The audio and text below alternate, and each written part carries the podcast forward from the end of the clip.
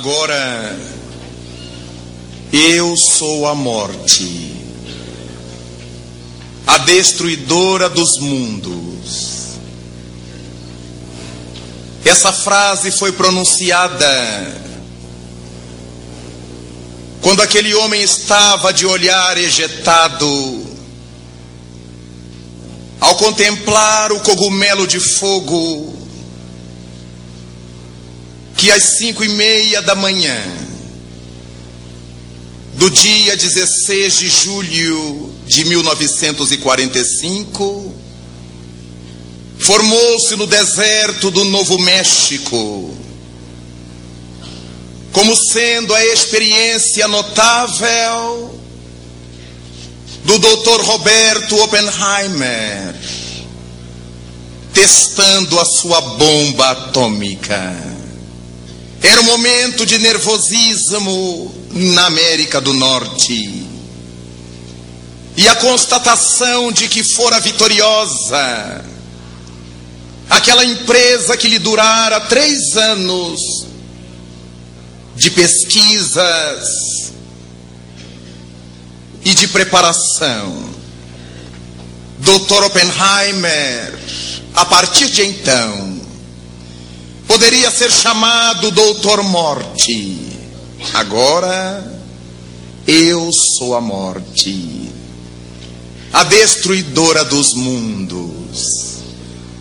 A partir daquele julho de 45, tiveram começo as discussões sobre a utilização ou não da bomba atômica para acabar-se com a guerra que perdurava. O Japão se negava a render-se. E os norte-americanos buscavam uma forma de deter a força japonesa. E através daquele experimento estava resolvida a grave situação acreditavam. O tempo avança, os acertos são realizados para o aprimoramento do artefato. E naquele dia 6 de agosto do mesmo ano de 1945, era um dia de segunda-feira as pessoas no seu dia a dia comum começavam a viver. Crianças que iam para as escolas, operários para as suas fábricas, os empresários aos seus escritórios e a vida se espreguiçava no Japão. As crianças, enquanto cantarolavam no pátio de entrada das escolas, perceberam que nos céus claros de Hiroshima, duas aves negras voejavam lado a lado. E elas sorriam por ver a corrida macabra daquelas duas aves negativas. Tratava-se das duas fortalezas B-29, de cuja cloaca miserável deveria partir a bomba destruidora. Em poucos instantes ia se ver as aves colocando ovos de fogo, conforme as narrativas de João no Apocalipse aves metálicas pondo ovos de fogo. E ao cair sobre Hiroshima, amanhã de segunda-feira se transforma. Uma claridade desesperadora, cega a todos aqueles que miraram o esfogueado cogumelo que se formou nos céus abertos de Hiroshima. Todos que viram flash atômico perderam a visão instantaneamente. Logo a seguir, um calor desesperado, a alta da temperatura que dissolvia corpos, carcomia os tecidos, deixava as pessoas enlouquecidas a correr, incontinente, após o brilho e o calor insano, a escuridão total, com o apagar-se do cogumelo. As criaturas corriam, desarvoradas, sem saber o que estava acontecendo.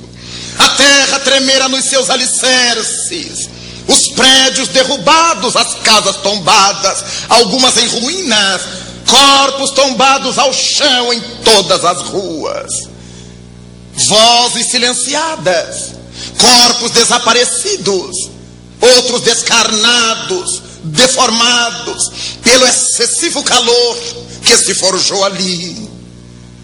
E as criaturas gritavam: água, água.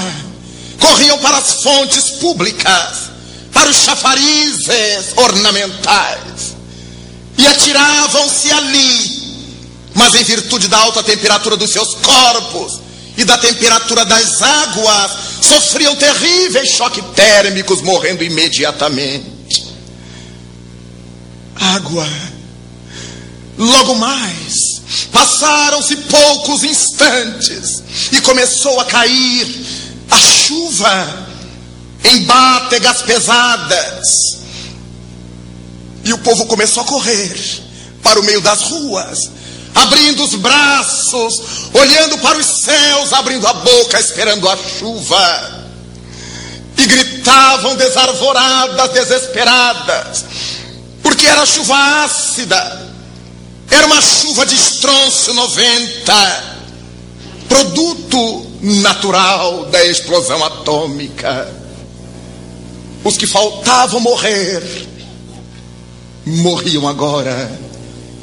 E outros em desespero tombavam, arrastando-se pelo chão como serpentes, para saudar a era atômica. O doutor Oppenheimer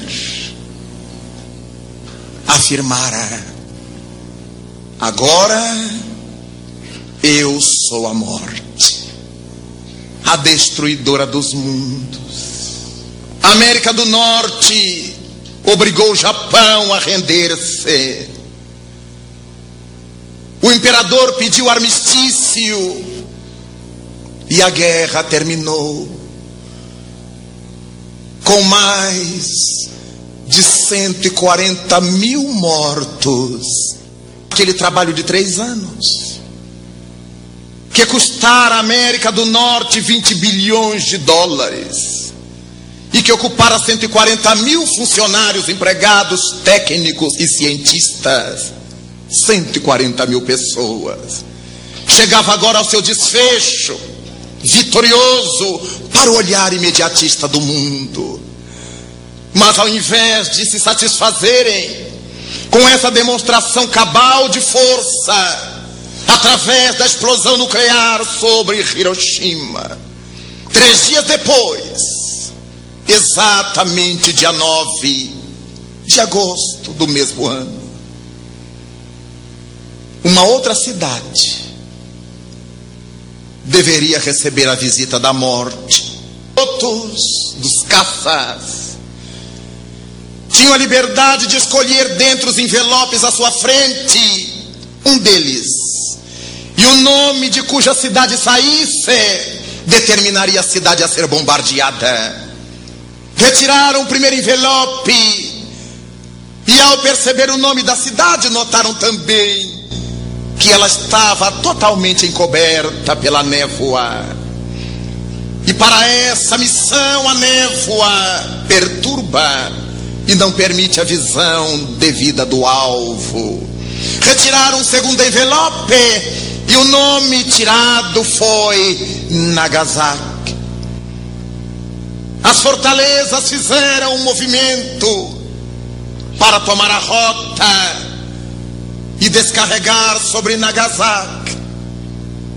Não mais a bomba de urânio 235 que arrebentara Hiroshima, mas era a experiência notável da bomba de plutônio. Eis como a inteligência humana, bestificada ainda, saudava a era atômica, a descoberta da energia do átomo e o domínio humano dessa notável tecnologia. A energia do átomo é algo que não se pode conceber para que possamos entender a energia da vida, composta por incontável número de átomos. Se pudéssemos imaginar o que seria o núcleo de um átomo, poderíamos supor um campo de futebol como Maracanã, no Rio de Janeiro. E se no centro do seu gramado puséssemos um alfinete a cabeça desse alfinete corresponderia ao núcleo do átomo, com as órbitas, com seus elétrons, que tomariam a dimensão de todo o estádio Mário Filho. Dessa forma, para que possamos supor que a energia contida simbolicamente naquela cabeça de alfinetes tem um poder incomensurável. É um poder que nós, os seres espirituais, dominamos. E Nagasaki sofreu o segundo ataque. Não é necessário dizer das tragédias. Imediatamente, os Estados Unidos montaram uma ponte aérea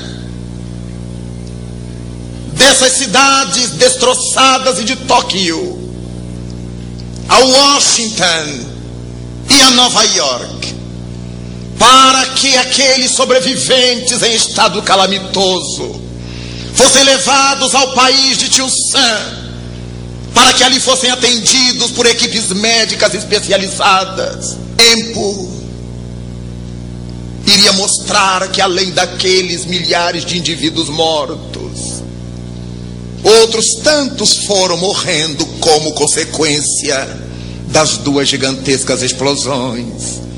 Os que morriam ao longo dos dias pelas queimaduras, pelos efeitos radiativos, pelos choques traumáticos, pelas quedas, pelos soterramentos, por tudo quanto a explosão atômica deu sentido, deu efeito. E os anos se passaram em 1949, para fazer face à potência americana, a União das Repúblicas Socialistas Soviéticas faz o seu primeiro teste nuclear e cria a era da Guerra Fria. Agora os americanos sabiam que a Rússia e a União Soviética também detinham a tecnologia nuclear. E por isso a Guerra Fria, porque ninguém sabia o quanto que a outra facção detinha, o poderio de um lado e de outro lado. E porque ninguém sabia, cada um se mantinha discretamente, ousadamente, segurando uma situação nervosa que perdurou até 1991. Quando Gorbachev desfaz a União Soviética, quando cai o muro de Berlim e a Guerra Fria chega ao seu final, e os dois países nervosamente litigantes resolvem adotar o caminho da diplomacia, do diálogo, cujo clima, mal ou bem, mantém-se até hoje. Qual o sentido para a alma humana de destroçar os irmãos com um petardo nuclear? que passará pela mentalidade de um cientista para ao ver o resultado da sua celebração, afirmar: Eu sou a morte, agora eu sou a morte. Que sentimento deve tomar conta dessa alma? O de onipotência, sem considerar que também ele morrerá? Que tipo de tormentos devem assediar a criatura que não encontra outra saída senão a violência para chegar-se à paz? Como deve funcionar esse discernimento? Foi o mestre de Nazaré que disse um dia que o escândalo era necessário no mundo, mas ai de quem o provocasse. Que aquelas criaturas devessem sofrer desencarnações violentas, não temos como discutir.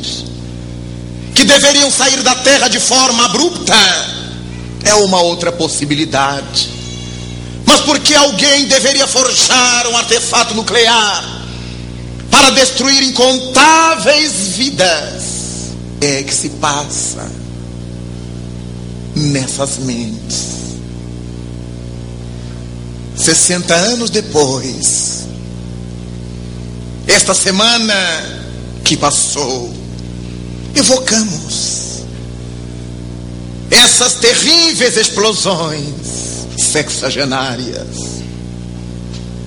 Todos aqueles que fizeram parte do projeto Manhattan, todos aqueles que trabalharam em Los Álamos, das inteligências notáveis de físicos, Dr. Oppenheimer, Hans Bethe, Dr. von Braun. Quando lembramos de Enrico Fermi, de Alberto Einstein, todos os que trabalharam para identificar segregar a energia nuclear, todos se acham hoje no mundo dos espíritos. Afirmaria Einstein após as notícias terríveis dos resultados de Hiroshima e de Nagasaki, se eu soubesse que o resultado de minha cerebração, o produto de minhas análises e de meus estudos, deveriam ser usados para esse desiderato, eu teria pedido a Deus para que eu fosse um carpinteiro, um serralheiro, um serrador, ao invés de ser o maior cérebro da física teórica do mundo e estar sofrendo essa amargura neste momento cruel. Que pensam as criaturas quando se propõem a realizar o mal? Acompanhamos passo a passo o desenrolar dos entendimentos diplomáticos, para que a energia nuclear pudesse ser agora acompanhada pelas Nações Unidas, proibida a sua elaboração que não fosse para fins pacíficos. Os acordos para a destruição, o desmonte dessas armas nucleares mas ainda encontramos no mundo o terror, o medo de que ainda alguém resolva detonar uma dessas armas terríveis, um desses artefatos mortais. E ficamos a pensar: por que, Senhor? De onde retiram esses indivíduos essa força interior tenebrosa, demoníaca para tais realizações. Mas quando abrimos as páginas do Espírito André Luiz, pelas mãos de luz saudosas de Chico Xavier, vamos ler o Espírito dizendo-nos a respeito das nossas construções mentais ele denomina de formas pensamento, que cada qual de nós produz ao nível da sua própria evolução. Tudo quanto nós elaboramos mentalmente se torna uma energia trabalhada, formatada, que se localiza no campo energético onde vivemos. E como uma construção nossa, ali se detém se é positiva essa construção aguarda o dia em que, necessitados, possamos absorver dessa fonte positiva energias nobres que são nossas armazenadas no cosmo. Se negativas, também se realizam as formas, pensamentos, que são vitalizadas enquanto nós estivermos alimentando aqueles sentimentos. E porque são nossas, permanecem aí, nesse espaço cósmico, esperando o momento em que tenhamos que reabsorvê-las em forma de sofrimentos. Mas Jesus Cristo já houvera dito de outra maneira, conforme lemos no Evangelho de João, no capítulo 5, no versículo 29 do seu texto: aqueles que fizeram o bem renascerão para a ressurreição da vida, mas aqueles que fizeram o mal também renascerão para a ressurreição da condenação. Todos temos construções nossas, espalhadas por esse mundo de Deus, onde quer que tenhamos existido um dia, e não é à toa que chegamos de visita em determinado país, onde não fôramos antes e há pessoas que dizem: cheguei ali. Senti uma felicidade tão grande, uma emoção, uma alegria, que durou vários dias em mim. Reabsorveu energias suas, que estavam por ali, esperando o seu retorno e sua conexão. Mas há outros que dizem: detesto tal país, porque cada vez que eu vou me sinto mal passo mal, sofro horrores, tenho pesadelos. Nossas construções mentais armazenadas ali, e que quando chegamos, reabsorvemos em totalidade ou parcialmente, justificando a tese da legislação humana que diz-nos, nas suas crônicas policiais, o criminoso sempre volta ao local do crime. Vemos que há dias em que nós amanhecemos maus, ruins, deprimidos, e ao longo do dia vamos recebendo uma energia que não sabemos de onde vem. E que nos vai melhorando, que nos vai fazendo crescer, que nos vai entusiasmando. As nossas construções positivas no momento do nosso oco moral, absorvemos, porque a energia, segundo as leis da física, se deslocam sempre do ponto onde existe em maior densidade para o ponto onde ela existe em menor densidade. No momento em que estamos desequilibrados, com menor densidade energética do que essa construção forjada por nós, absorvemos daí as coisas boas que nos felicitam e nos enchemos de uma alegria, de um entusiasmo, de uma coragem. Mas há dias que amanhecemos como quem adivinha periquitos verdes, contentes, felizes.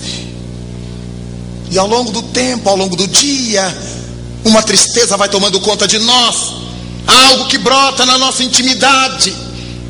Nos sentimos culpados por alguma coisa que não sabemos o que seja possivelmente estejamos absorvendo elementos nossos de construção negativa, armazenados nesse cosmo, sem falarmos das influenciações espirituais de outras mentes invejosas, de outras mentes vingativas, que se somam ao nosso estado de necessidade e descarregam sobre nós as suas energias malévolas.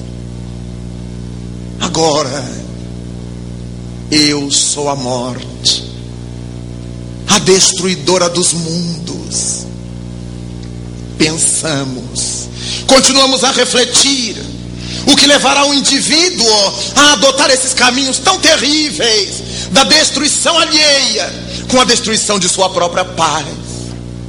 O mesmo Espírito André Luiz, através das mesmas mãos luminosas do médium de Uberaba, nos dirá que, como nossa mente representa a verdadeira antena, vinculando-se às sintonias que desejamos, como dial de um rádio, buscando a estação, a frequência que nos interessa, nós todos nos vinculamos a essa ou aquela sintonia vibratória.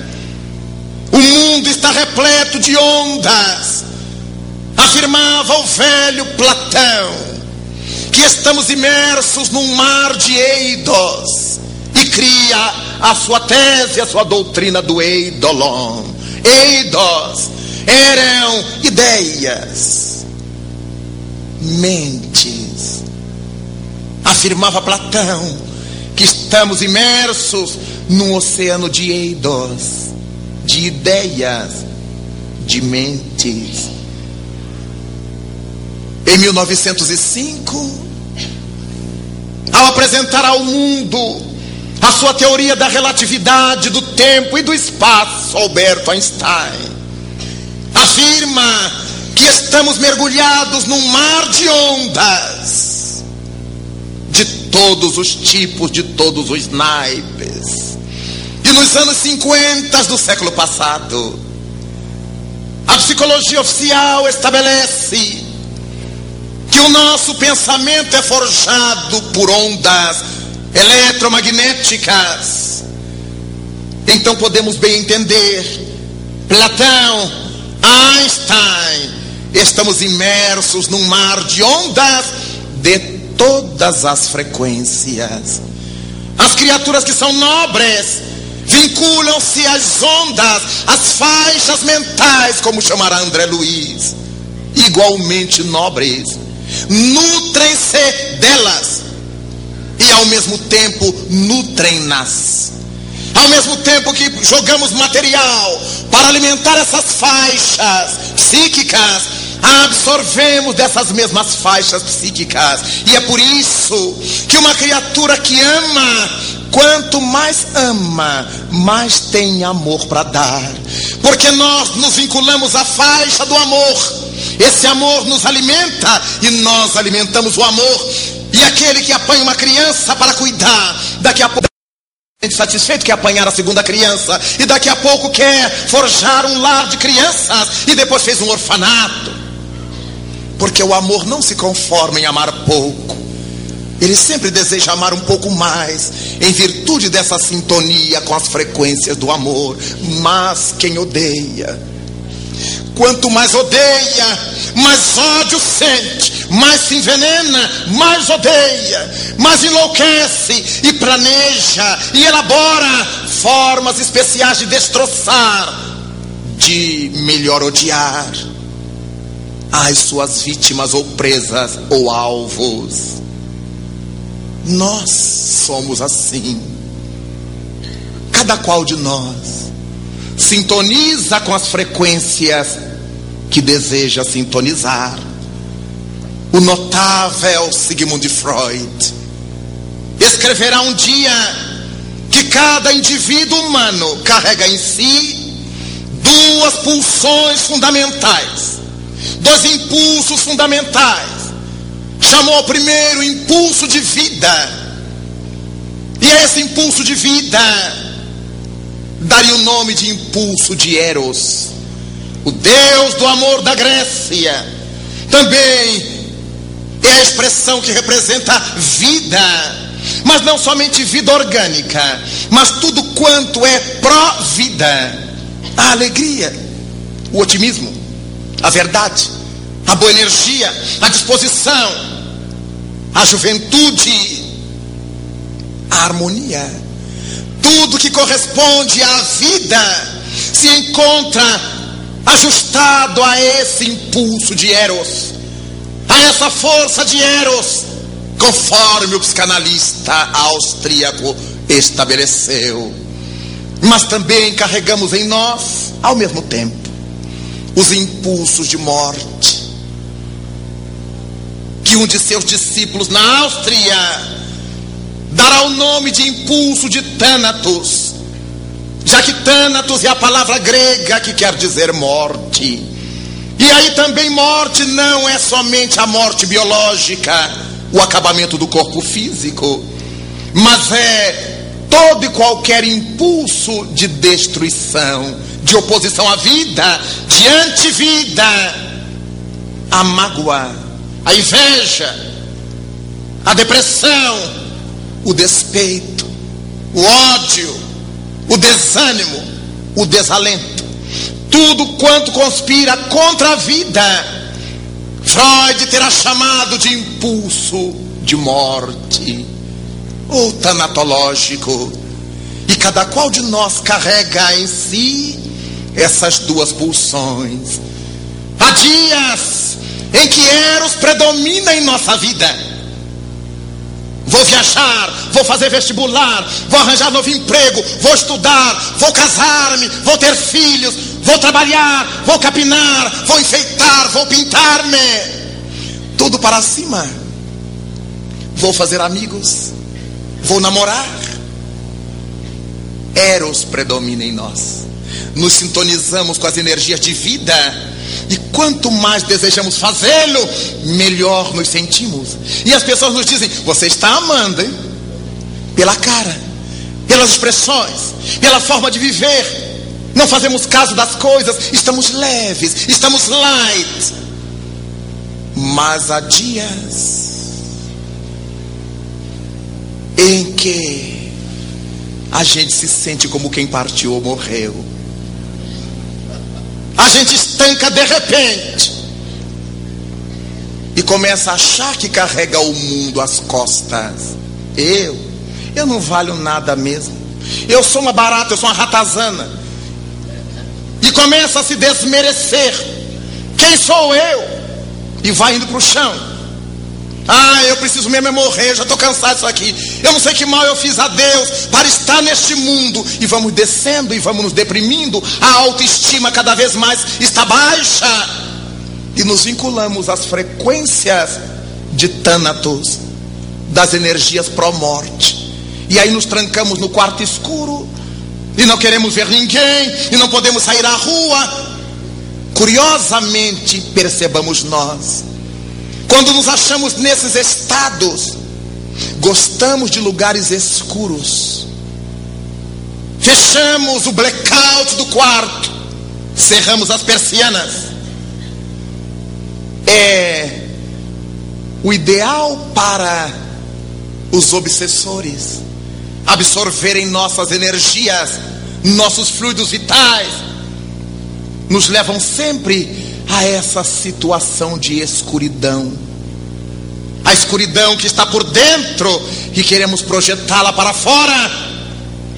Daí os benfeitores dizerem no dia que estivermos assim: a lucidez espírita nos fará levantar, abrir as janelas, as portas, deixar a luz do sol entrar, a luz do dia, nada de escuridão. Não quero ver a ninguém Quero ficar em casa. É nesse dia que eu vou me vestir e vou ver vitrine no shopping. Mesmo que eu não compre nada, vou bater perna para ver as pessoas, para sentir a vida, para sair dessa sintonia negativa.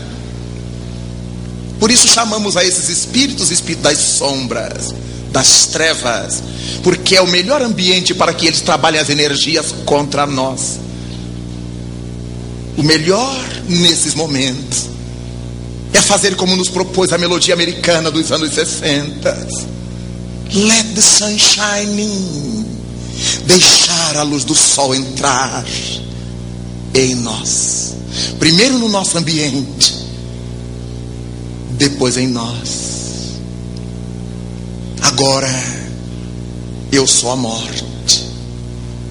Será que nós merecemos essa terra violenta destes dias?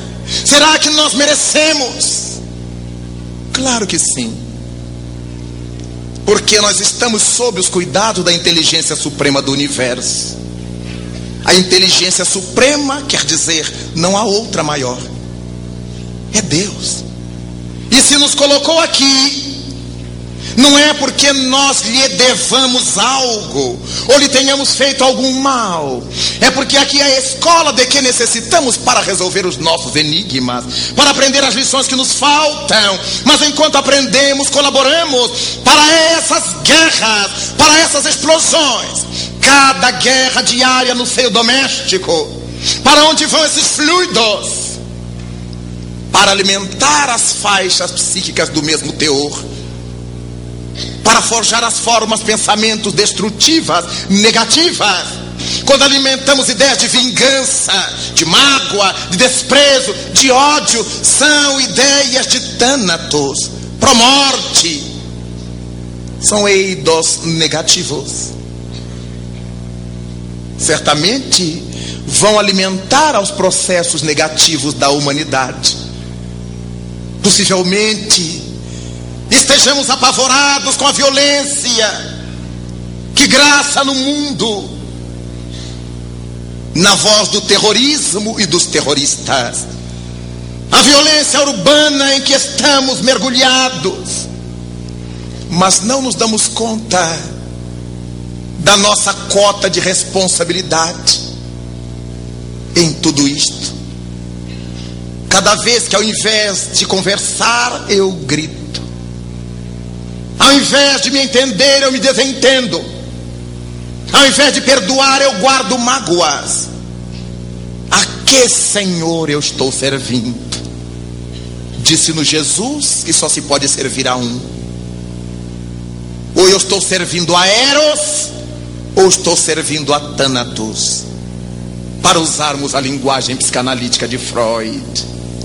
Daí, cabe-nos nessa hora 60 anos depois das bombas que destroçaram as cidades japonesas, refletir sobre a nossa contribuição para as tragédias que continuam a ter lugar na terra. Terrorismo, a violência. O Espírito Camilo me propôs e escreveu numa mensagem notável: Quem será de fato terrorista? Aquela criatura que enche o corpo de bombas e se faz explodir no meio dos outros? Ou aqueles indivíduos que vão matando os outros pouco a pouco de frustração, de decepção? Aqueles que matam corpos, ou aqueles que decepam esperanças, oportunidades. Quando olhamos as nossas crianças nas ruas, cheirando cola, fumando crack, bebendo álcool, cometendo furtos, crianças em situação de risco social, quem é responsável por isto? Que terrorismo pior queremos encontrar? Porque a criatura que desencarna, desencarna e vai renascer de novo. Mas essas crianças vão crescer doentes, ou morrerão à frente, ou se tornarão marginais, delinquentes sociais, graças a algumas outras criaturas, irmãs dessas crianças, que resolveram enriquecer facilmente, retirando dinheiro da saúde pública, da educação pública, da moradia, para encharcar mais as suas contas bancárias, para que os seus próximos íntimos da família se locupletem nos excessos. A maioria paga preços altos. As nossas jovens que se prostituem, nossos jovens que se prostituem, as meninas e meninos de programa porque precisam conseguir emprego e não tem, dinheiro para a família e não tem, e o recurso que encontram pela fragilidade do caráter é vender o corpo, mesmo que seja por ninharia. Não será isso terrorismo? Enquanto encontramos pessoas queimando recursos, furtados, usurpados do erário. Que terrorismo estamos querendo encontrar mais? O que explode bombas ou que implode vidas? Qual é o pior terrorismo? Perguntemos-nos. Mas esse tipo de terrorismo ocorre na nossa sociedade cristã. Entre nós, somos nós os protagonistas dessas situações. Agora no Brasil estamos estarrecidos na era das CPIs, onde criaturas inescrupulosas, fragilizadas pelo homem velho, são obrigadas a pôr para fora a mancomunação sombria que vinham engendrando durante tanto tempo. Quem é responsável senão nós? Somos nós que reavaliamos o voto para eles a cada quatro anos. Há pessoas que passam uma vida inteira ali, porque tem seus currais eleitorais. Nunca encontrei um nome tão perfeito. E as pessoas votam sem raciocinar porque vão conseguir uma transferência, um emprego para o filho, uma situação material melhor, que se dane o resto da sociedade. Então somos nós, os responsáveis, que não exercemos um policiamento social sobre aqueles, sobre aquelas que são elegidos como nossos representantes. Se eles são nossos representantes, quem está agora nos bancos das CPIs somos nós, os cidadãos, que não avaliamos bem, que fomos no impulso, correspondendo ao nosso estágio evolutivo, correspondendo à nossa acomodação, ao nosso interesse egoístico e a tantos outros sentimentos. Onde nós queremos encontrar mais terroristas? Quando vemos idosos aposentados em desespero, porque não podem comprar o remédio para cuidar da própria saúde, não têm onde cair vivos, uma vez que os mortos caem em qualquer lugar. O que é terrorismo afinal? Essas criaturas vivem uma vida com a pior das os outros morrem, desencarnam e daqui a pouco estão voltando em novos corpos. E os que têm que viver nos velhos corpos lacerados, por cânceres que não os matam, por hipertensões que não os matam, por fomes que não os matam, é certo que estão resgatando, porque este é um mundo de provas e de expiações. Mas ai de quem seja motivo do escândalo. Quando pensamos nos 60 anos da bomba de Hiroshima, da bomba de Nagasaki, vale a pena pensar nessa bomba que estamos, cada qual de nós, construindo dia a dia com o nosso temperamento rebelde, com nossos despeitos, com nossas invejas, com nossos orgulhos e vaidades, mandando para essas faixas mentais com as quais sintonizamos essa energia envenenada de Thanatos, em prejuízo das energias fabulosas de Eros. Disse Jesus: Quem comigo não ajunta, espalha. Será que estamos aprendendo a juntar com Jesus? A somar com Ele? Foi Ele que nos disse com tranquilidade: Eu venho para que tenhas vida e vida em abundância. Não podemos mais nos conformar com essa vida medíocre de comer, beber, ganhar dinheiro, gastar, reproduzir e desencarnar, sem nada construir espiritualmente de positivo para nós. Ele veio para que tivéssemos vida abundante.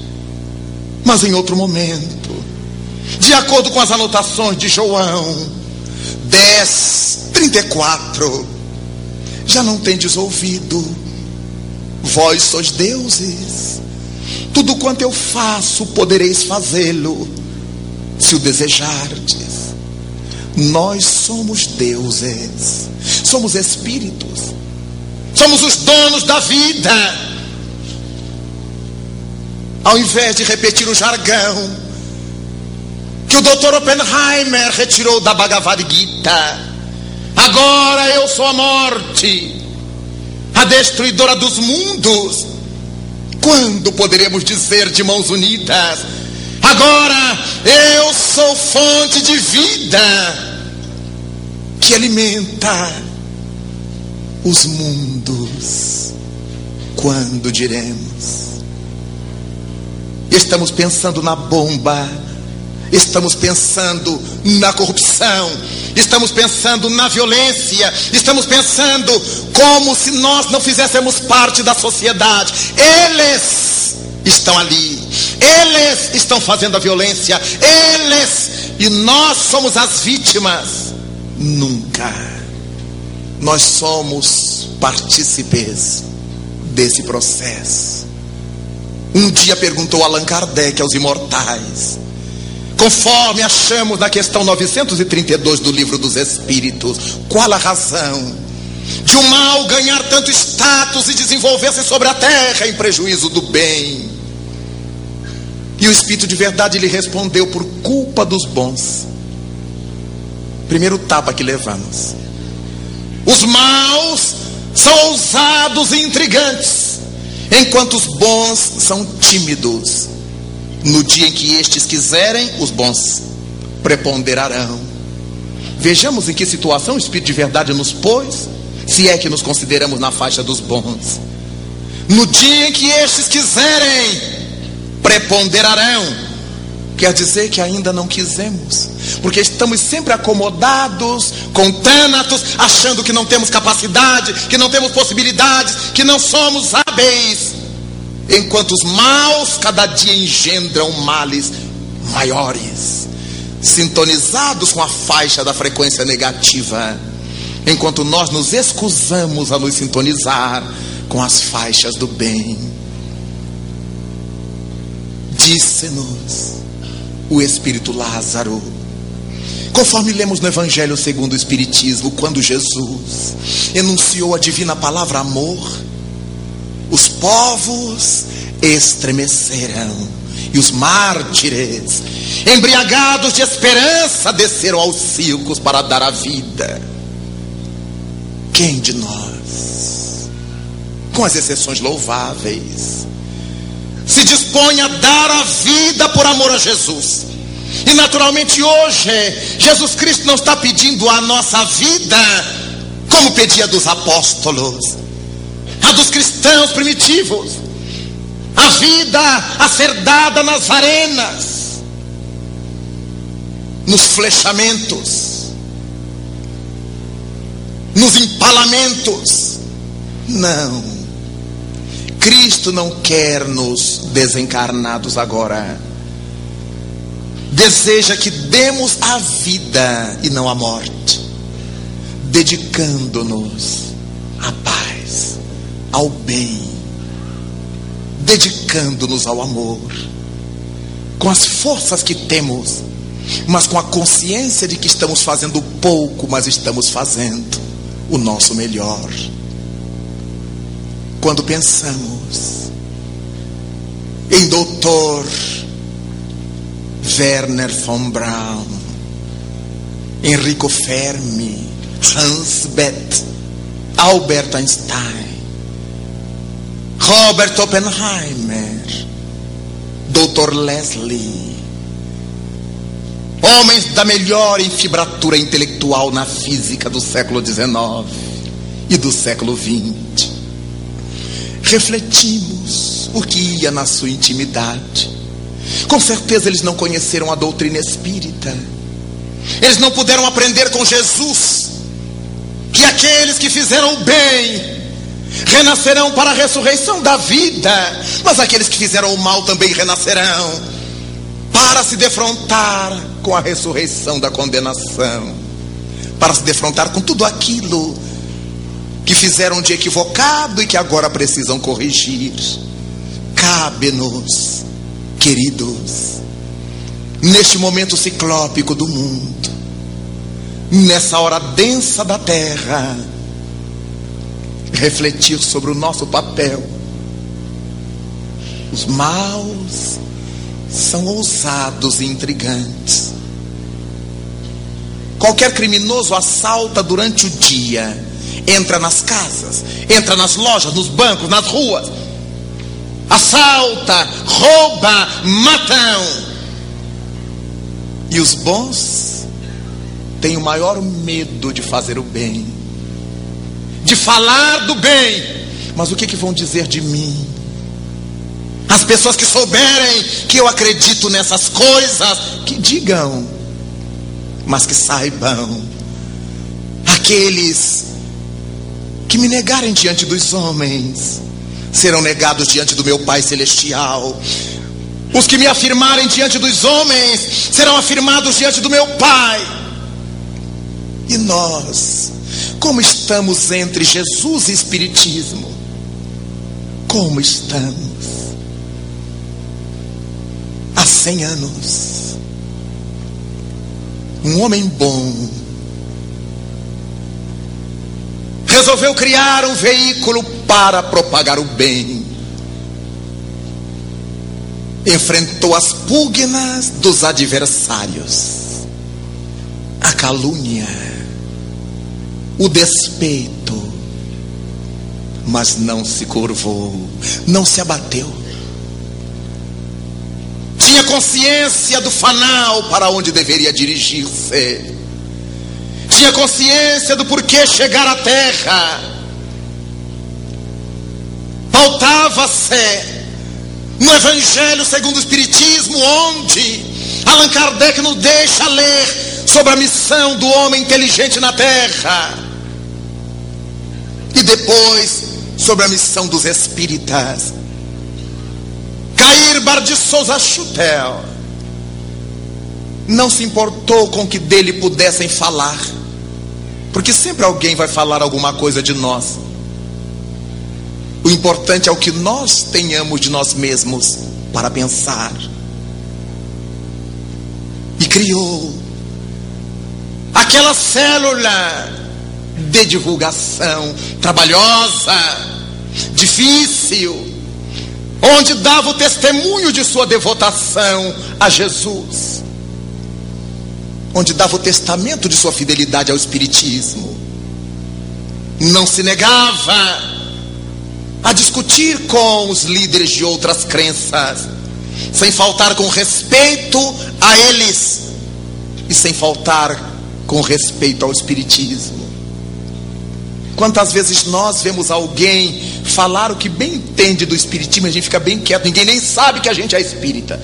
Se leva um livro espírita para o trabalho, ele é encapadinho, é para proteger o livro, não, é para ninguém saber o que a gente está lendo. Não temos a devida coragem, a, a devida audácia de nos apresentar. E quando temos que dizer qual é a nossa crença, a gente fala entre os dentes. Sou espírita. E ninguém entendeu. O que é mesmo, hein?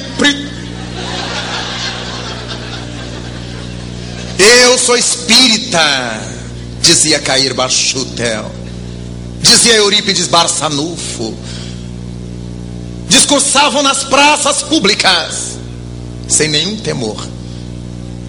Falavam do espiritismo abertamente. Apresentavam-se como espíritas, mas viviam como espíritas. É lamentável que hoje a doutrina espírita tornou-se uma doutrina massiva. E como qualquer movimento de massa, não consegue fugir à imposição das massas. Hoje a massa que chega ao nosso movimento, com felizes exceções, não quer se ajustar ao Espiritismo, mas quer que o Espiritismo se ajuste a elas. E o povo espírita que não estuda o Espiritismo não consegue discernir. E chega o indivíduo e diz: Vamos para cá, para a direita. E vai a massa para a direita. Sabe que ele tem razão? Aí chega o outro e diz para a esquerda. E vai a massa para a esquerda. Sabe que ele é que tem razão. E nós mesmos perdemos a razão, a lucidez, porque não pensamos por nossa própria cabeça. Estamos sempre esperando que alguém nos diga algo para que a gente então faça e diga que foi Fulano que nos mandou fazer. Mas Jesus Cristo nos disse a cada um segundo suas obras. Por isto, essa doutrina formosa, vivida por Cair Barchutel, é essa mesma que nos reúne hoje para evocar o centenário dessa obra formidável que necessita estar sob uma administração salutar, igualmente espírita, sem perder pontos para o comodismo. O Clarim é um nome inspirado, porque eram e são os clarins anunciadores de uma era nova, de um tempo novo. E graças a essa disposição de Chutel, é que nós encontramos hoje esse labor formidável que nos encanta, que merece o nosso respeito, nosso louvor, mas a cada um será dado conforme suas obras pessoais. Que estamos fazendo para conspirar contra a violência, ou para trabalhar a favor da paz, diríamos melhor. Que estamos fazendo nós? Dizemos sempre que há muita gente capaz de levantar movimentos para abraçar a árvore simbolicamente, em nome da devastação florestal Há tanta gente que abraça simbolicamente prédios públicos, de saúde, escolas, para protestar contra descasos de governantes e administradores. Há gente que abraça o zoológico pela morte dos animais, pela morte do mico-leão dourado. Mas essa mesma massa humana que abraça o prédio, a árvore os bichos, não abraça seu próprio irmão Está de mal com a mãe, com o pai, com o irmão, com a nora, com o genro. O que estamos esperando da vida se mentimos para nós, se mentimos para os outros. Estamos nos sintonizando com as faixas de Tânatos, porque temos que começar a ter paz por dentro de nós. E foi Jesus que nos propôs: reconcilia-te com o teu adversário enquanto estás a caminho com ele para que não tenha necessidade de atirar bombas nele. Reconcilia-te. Entramos nos elevadores em nossas cidades. Já estão outras pessoas lá. E a gente entra como se não tivesse ninguém. A gente vira as costas, aperta o nosso andar. Incapazes de dizer bom dia, boa tarde, boa noite, até logo. Obrigado por ter segurado a porta. Somos incapazes de gestos pequenos, de gentileza. Mas é o Evangelho segundo o Espiritismo que nos fala de afabilidade e doçura. Afabilidade e doçura. Parece coisa piegas. É a necessidade que temos para viver felizes. Se não somos capazes de fazer as pequenas coisas, como querer a paz do mundo? Foi Jesus que nos diz: quem não é fiel nas pequenas coisas, nunca será nas grandes coisas. A bomba, o terrorismo, as guerras, a violência urbana começam em nós, indubitavelmente, tanto quanto a paz do mundo começa em mim. Vale recordar e cantatori de Dio, o doce poverello, quando pediu ao Senhor, fazei de mim um instrumento da tua paz, da vossa paz. Fazei de mim um instrumento da vossa paz. E foi dizendo ao Senhor o que ele gostaria de fazer. Onde houver ódio, que eu leve amor. Onde houver treva, que eu leve a luz. Foi dizendo ao Senhor em que áreas ele gostaria de trabalhar. Por isto, aprendemos no capítulo 6 do Evangelho segundo o Espiritismo, na mensagem do Espírito de Verdade, o advento do Espírito de Verdade. Jesus Cristo foi o vencedor do mal. Sede vós, espíritas, os vencedores da impiedade. No cristianismo estão todas as verdades. São de origem humana os erros que nele se enraizaram. No cristianismo, não nas igrejas cristãs. O cristianismo não institucionalizado, mas o ensinamento vivo de Jesus. Aí estão todas as verdades. Nas igrejas de todas as denominações estão os equívocos humanos, as paixões humanas, o desejo e domínio do homem sobre o homem. Mas na mensagem de Jesus é que nós vamos nos inspirar para a paz. Eu agora sou a vida, distribuidor de vida no mundo. E nesse dia então, quando tivermos essa consciência de que temos colaborado e muito para que esse estado de coisas do mundo não se altere, para que essas violências persistam, com todos os rótulos que temos de crenças religiosas, mas sem a vivência devida no campo da fé. Temos alimentado as faixas de Thanatos, as faixas psíquicas, as faixas mentais negativas. Temos recebido de volta o ricochete, as lambadas dessas mesmas frequências negativas, como efeito bumerangue. Mas o pouco amor que temos conseguido devotar à vida, temos recebido da vida através dos amores que o Senhor colocou dentro do nosso lar. Como esposa, como marido, como irmãos, como filhos, como pais.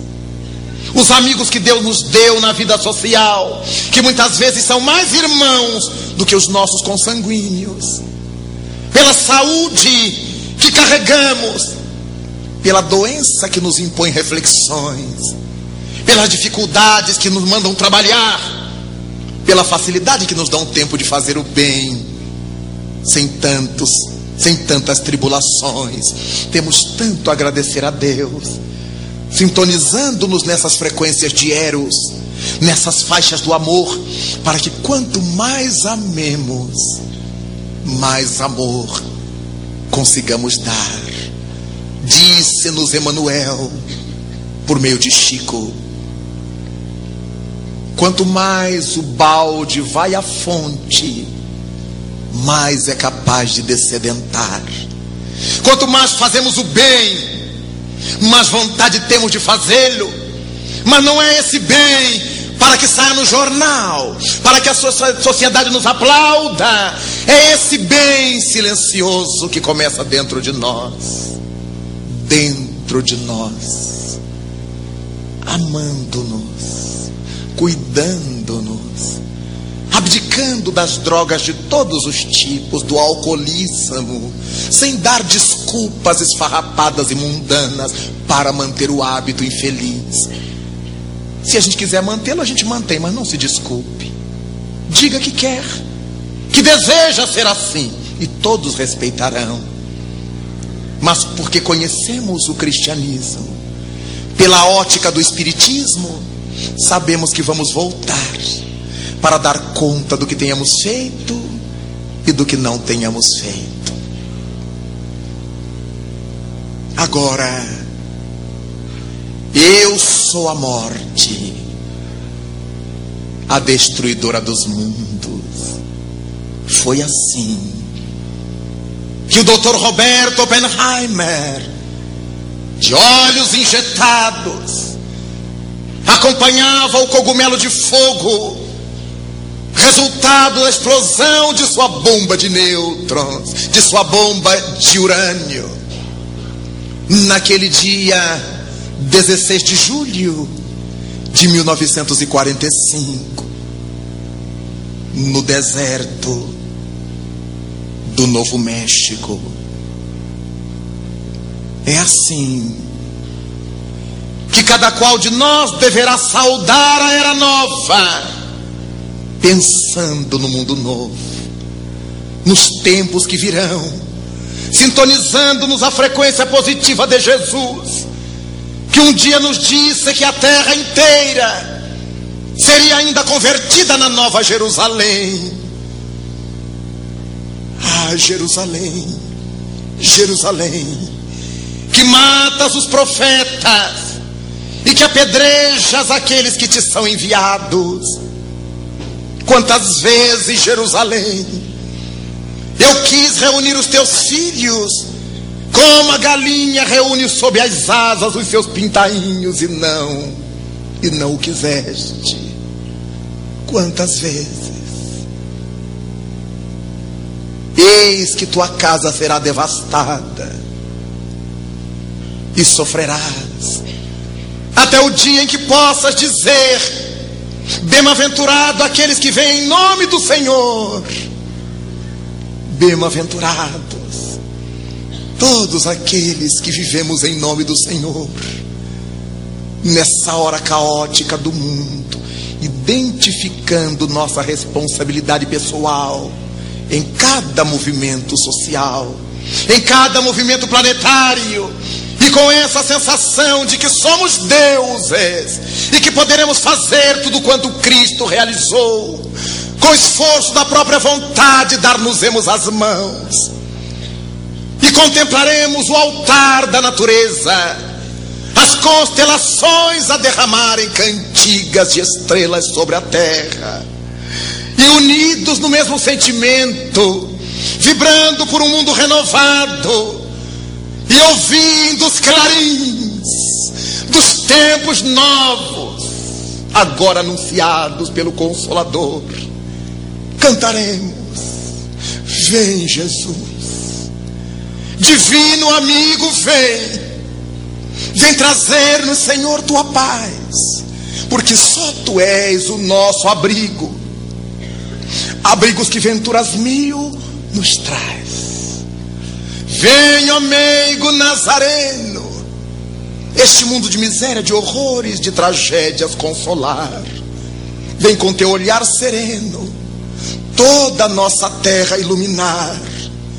Vem afastar do mundo a guerra, esse chacal de goelas abertas e devorador, que por onde passa vai destruindo tudo que encontra pela terra, espalhando luto, espargindo dor. Onde quer que passamos, ouvimos os gemidos de aflição. E onde vamos, notamos, pela sequia das coisas, que já não há mais primaveras. Percebemos que enquanto incontável número de crianças, de idosos, de pobres, miseráveis pedem pão, os responsáveis por isso se engalfinham como feras. Vem, Senhor, vem reflorir os nossos caminhos. Vem, Senhor vem perfumar os nossos corações, vem exterminar a dor e fazer calar o tilintar das baionetas, o silvado dos mísseis, a boca miserável dos canhões. Vem, Senhor, com teu amor tão profundo, iluminar as nossas consciências e fazer feliz o nosso mundo. Vem, Senhor. Vem, Senhor. Muito obrigado, senhores.